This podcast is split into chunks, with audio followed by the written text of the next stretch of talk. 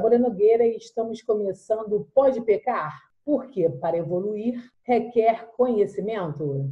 Hoje, no terceiro episódio da terceira temporada do podcast Pode Pecar, onde estamos refletindo sobre as mudanças do conceito da gula, falaremos de alimentação e autoestima. A autoestima é a imagem e opinião positiva ou negativa que cada um tem e faz de si mesmo. Ela é construída a partir das experiências pessoais, das emoções, crenças, comportamento, autoimagem e da imagem que os outros têm sobre nós. E para participar desse bate-papo sobre alimentação e autoestima, convidamos a nutricionista clínica Tatiane Atílio. Olá, tudo bem? Quero aqui agradecer pelo convite de ter essa oportunidade super bacana de falar um pouquinho sobre alimentação. É, como já foi dito, eu sou Tatiane Atílio, sou nutricionista, especialista em nutrição clínica e hoje a gente vai bater um papo aqui com a Débora, né, Débora? Isso, muito obrigada por ter aceito o nosso convite e vamos começar. A alimentação pode ajudar na autoestima?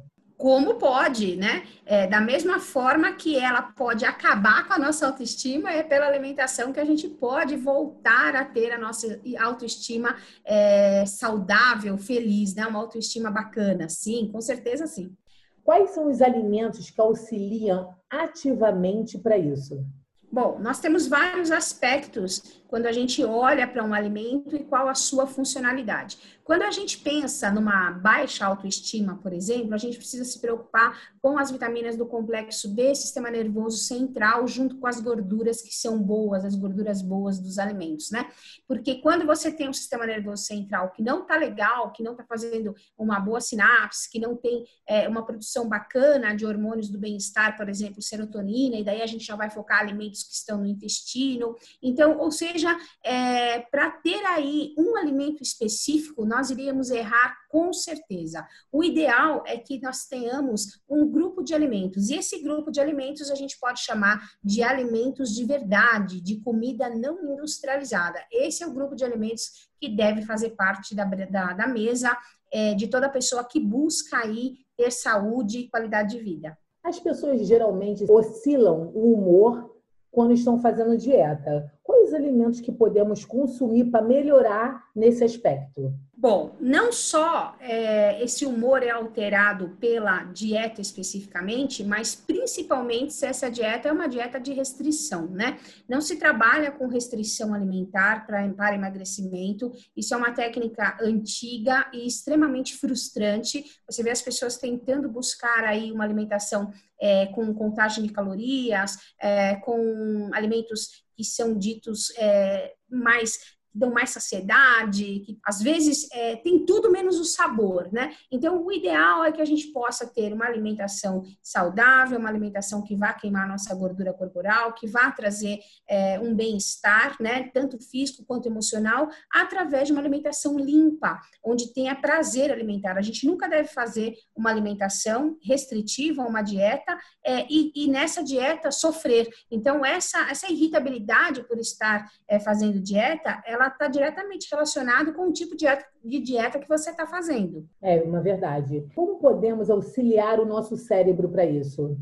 Até para melhorar Bom, esse processo. Bom, primeiro é um conjunto, né? Hoje é, o trabalho de um profissional nutricionista ele tem que ser bastante amplo nesse sentido, não entrando em outras áreas como terapia, coach ou outra, outra área é, que favorece aí a autoestima ou mesmo a conscientização, mas principalmente em relação a trabalhar é, essa forma de se alimentar, essa forma de prazer alimentar, né? Então, se as pessoas têm uma, uma, um hábito X, não querer mudar esse hábito X para Y, sem que exista aí uma adaptação fisiológica, então, pratos que tenham sabor, que tenham prazer, que deem saciedade, então, então, hoje a gente busca fazer essa alteração na vida das pessoas é, dessa forma. É, com a prescrição de, de, uma alimentação limpa, rica, é, e que tenha muito sabor e que você consiga fazer isso para sempre como estilo de vida e não como um período. E ao mesmo tempo a conscientização que o alimento ele tem como sua função nutrir o seu corpo e que se você não fizer isso hoje, uma hora você vai precisar fazer, seja por um diagnóstico de uma doença, seja por uma restrição devido a um exame é, ou outro parecido, né? Então, todos nós estamos envelhecendo e, a, e o envelhecimento ele precisa ser combatido em relação as doenças com o, a, o, nosso combustível, que é a alimentação. Então, quando você começa a trabalhar essa conscientização de que a comida faz parte de um envelhecimento saudável, isso ajuda a manter o foco, claro que somado aí a alimentos que deem prazer à mesa. Como podemos combater a tristeza e as frustrações com alimentação saudável? Na verdade, é, na verdade a gente não pode, né? Uma coisa que a gente é, desde pequeno nós somos muito estimulados a usar as nossas emoções e correlacionar as emoções com os alimentos. Então, no primeiro momento, a, a mãe negocia com a criança: olha, come tudo, senão você vai ficar é, um adulto frágil, ou come tudo para ficar igual o super-herói X ou Y.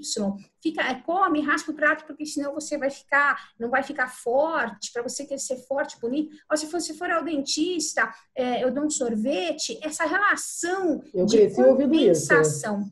Exatamente. Então, essa compensação faz com que essa criança, quando ela está na fase de adolescência, aí vai entrar naquela fase do brigadeiro de panela, né, com as amigas, e depois, como adulto, qualquer é, problema é, emocional que se passa, essa, essa frustração e tristeza ela é jogada diretamente na comida. Isso não pode acontecer, isso não deve acontecer, porque isso, é, sendo direta, franca, objetiva, é dar um tiro no pé porque ninguém triste e deprimido é, e frustrado vai buscar alface ou carne para comer. Uma pessoa assim vai buscar o quê? Um doce rico em carboidrato, gorduras, né? Normalmente, quando junta gordura e açúcar simples, isso é extremamente nocivo ao corpo. E é uma coisa que gera um vício é, é, de fisiologia mesmo, um vício, um vício fisiológico. Aumenta a insulina, baixa a glicose, vontade de comer mais. É por isso que tem até um chocolatinho que é o nome Repete, né? Que é, eu não vou dizer aqui por causa do vexame, mas que você não consegue comer um só. Por quê? Porque cada vez que você come, você estimula o corpo a comer mais. Então, o ideal é que a gente entenda assim: puxa, estou triste, estou frustrado. O que eu vou fazer?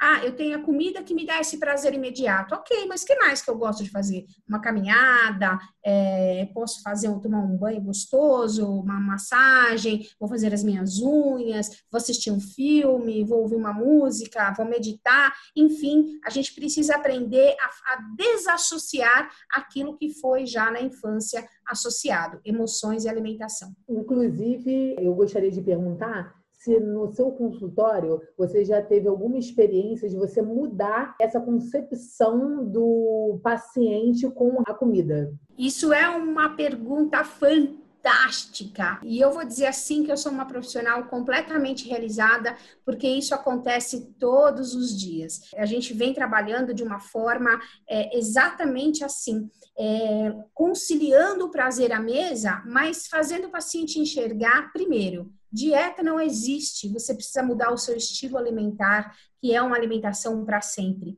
Segundo, é, quando você entende e incorpora isso e consegue ter o prazer à mesa comendo dessa forma, automaticamente você vai tirando aquilo que causa esse vício né, fisiológico da insulina. E isso faz com que você tenha mais disposição, mais energia, melhora a sua microbiota intestinal, o que melhora a serotonina e por si só o bem-estar. Então, graças a Deus, sim, a gente tem conseguido é, esses resultados. É claro que não 100%, mas mais do que 50% hoje. Ah, que bom. O que fazer em situações negativas como o paciente não se encontrar com a dieta? Então, a gente vai sempre procurar o melhor caminho, né? Mas é, existe uma coisa que é muito importante deixar registrado aqui. Nenhum profissional faz milagre no sentido de é, mudar é, quando a pessoa não quer. Eu sempre digo que o profissional pode ser o melhor profissional do mundo em qualquer área. Se você não fizer a sua parte, não vai resolver para nada, para tratamento nenhum. Nem uma cirurgia plástica, nem um, tratamento dentário, nem uma terapia, é, nem um, nada. Nenhum tratamento ele funciona se não for uma via de mão dupla. É assim que acontece também dentro do consultório de nutrição. Então, ou seja, não é somente aceitar aquilo que o profissional nutricionista diz, mas trabalhar junto com o profissional para encontrar o melhor caminho para descobrir qual é a sua melhor versão. Perfeito, exatamente isso. É porque eu tenho dificuldade algumas vezes de encontrar profissionais que olhem para gente. Porque tem vezes é. que a gente chega no consultório justamente para mudar a nossa autoestima. E como você trata a autoestima dos seus pacientes? É, a primeira coisa é a gente conseguir acolher esse paciente, né? Nós estamos vivendo um mundo é, onde você disse mesmo, você vai procurando uma atenção é, e o profissional está com os olhos na tela do computador. Isso é muito ruim, né? É, eu, quando faço o meu atendimento, eu olho para o meu paciente e a gente conversa e bate um papo. É, então, por quê? Porque quando você tem esse acolhimento, você, como profissional, você consegue atuar dentro das expectativas que o paciente tem. Então, você não tem, eu, por exemplo, não tenho uma conduta fechada. Olha, você vai seguir isso, isso e isso, até logo, depois a gente se vê no retorno. Não. Como é? Como tem sido? O que, que você precisa? Quais são os, os motivos que te fizeram fracassar até hoje? Por que, que você está aqui? Qual que é a sua principal queixa? Né? Então, a gente vai ouvindo e vai trabalhando junto com o paciente para entender que as coisas precisam de tempo e dedicação dos dois lados, né? É, até porque todo mundo quer mudar alguma coisa. Se você perguntar é, num público, principalmente feminino, né? Se você perguntar num público feminino, olha, quem quer emagrecer 2 quilos? É difícil a pessoa que não vai levantar a mão. É verdade. Mas você também não acha que isso é uma pressão do padrão de beleza nacional e até mundial? Sim, nossa, nós estamos vivendo numa época de extrema pressão social, né? É, de padrões que são é, inatingíveis, inclusive para o biotipo da mulher brasileira. A mulher brasileira não é uma mulher esguia, não é uma mulher alta, não é uma mulher é, que não tem é, as suas curvas. A mulher brasileira tem as suas curvas. Quem, quem vive, vivenciou as modelos dos anos 80, dos anos 70, dos anos 90, comprova isso. É só a gente ver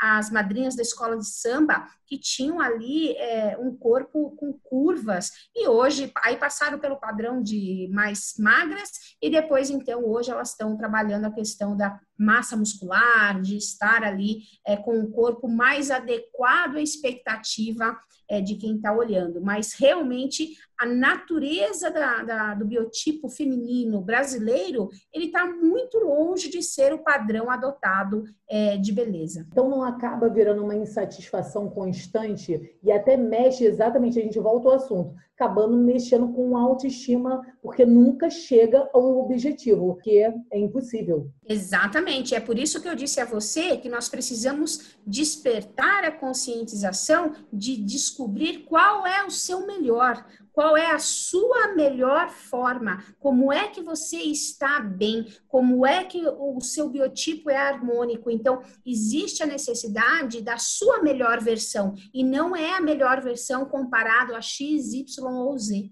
Isso é que é importante nesse momento e para sempre, né? A gente precisa aprender a valorizar o nosso biotipo, as nossas curvas, é, a, a, o biotipo da mulher brasileira e ter objetivos que são alcançáveis, metas atingíveis e não baseada em padrões é, de beleza internacional é, e que até mesmo para quem está no meio internacional da moda, por exemplo, da, da, dança, né, é, sofre muito com a alimentação, com as restrições alimentares, é, tendo inclusive desenvolvimento de anorexia, bulimia, entre outros problemas, por conta de uma alimentação estritamente restrita, ou desculpa, é, muito restrita, ou causando aí esses distúrbios.